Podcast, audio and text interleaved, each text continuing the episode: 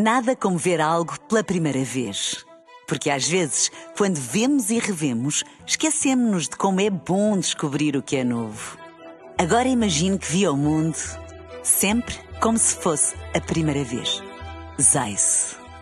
Veja como se fosse a primeira vez. Na rádio, no digital, em podcast.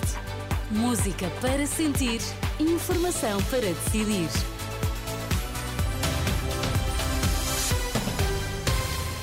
Atualizamos agora toda a informação na Renascença. Começamos pelos títulos em destaque. Muito boa noite. Boa noite. Fim das negociações entre sindicatos dos médicos e governo. O acordo só foi feito com o CIM. A FNAM ficou de fora. No futebol, o Porto perdeu com o Barcelona para a Champions.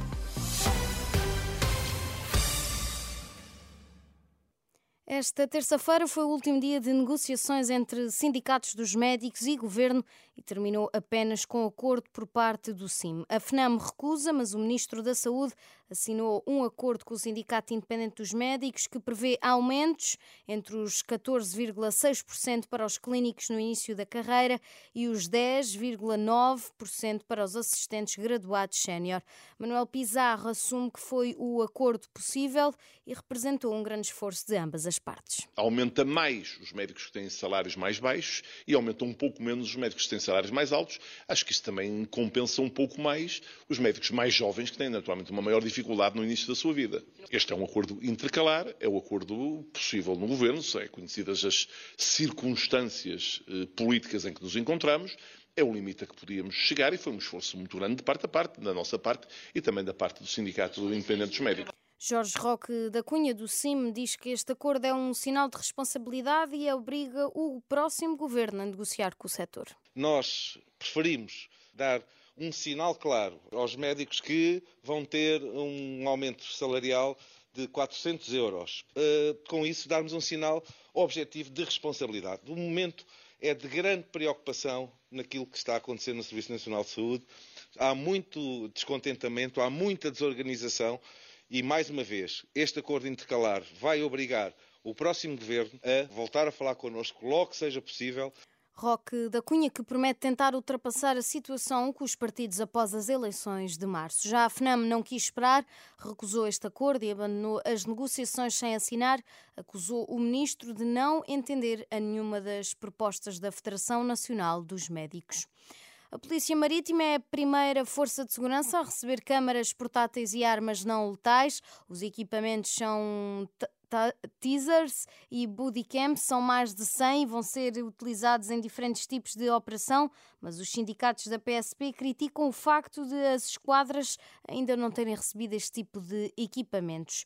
O presidente da Associação Sindical de Profissionais de Polícia, Paulo Santos, diz à Renascença que o ministro da Administração Interna tem de explicar as razões que até agora impediram a compra destes materiais para a PSP. Aquilo que nós não, não compreendemos é o que é que se passa em concreto eh, e também criticamos o facto do Sr. Ministro da Administração Interna não prestar qualquer esclarecimento, sabendo nós informalmente que o processo estará em tribunal eh, e estará a ser acompanhado já nessa fase e há aqui uma omissão da parte do MAI relativamente a esse processo. E nós queríamos que a, que a questão das, das realidades que essa realidade das bodycams fosse, fosse já para, para, para este ano. E não conseguimos perceber como é que na Polícia Marítima, apesar de ser uma quantidade mais baixa ou, inferior, ainda assim não conseguimos perceber como é que o processo lá correu bem e na PSP não correu. Paulo Santos, presidente da Associação Sindical de Profissionais de Polícia, ouvido pelo jornalista Alexandre Abrantes Neves sobre os atrasos nas compras destes equipamentos, que entretanto já chegou à Polícia Marítima. O Porto foi a Barcelona perder com os catalães por 2-1. Os dragões abriram o marcador por Pepe, mas o Barcelona empatou logo a seguir por João Cancelo, ainda na primeira parte. Na segunda, um gol de João Félix aos 57 minutos deu a vitória aos catalães. Para o técnico portista, o Porto merecia no mínimo o empate. Eu não, não gosto de vitórias morais, uh, aliás, uh, uh, isso não, não faz parte do nosso, do nosso ADN. eu acho que trabalhamos para que no mínimo fôssemos daqui com o empate. Sérgio Conceição, apesar da derrota, o Porto está bem encaminhado. Basta-lhe um empate no último jogo para garantir a passagem aos oitavos de final da Liga dos Campeões. Um sismo com magnitude 6 de 2.2, aliás, na escala de Richter, foi sentido ao final da tarde desta terça-feira na Ilha Terceira, nos Açores, informou o Centro de Informação e Vigilância Sismovolcânica dos Açores. Segundo o Civis, o abalo foi sentido um pouco depois das seis e meia da tarde, uma hora a menos que em Portugal continental com epicentro a cerca de 4 quilómetros de São Mateus, na Ilha Terceira.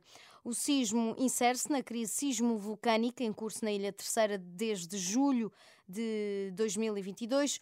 O abalo foi sentido com intensidade máxima 4, segundo a escala de Mercalli modificada, nas freguesias de São Mateus e São Bartolomeu, no Conselho de Angra do Heroísmo.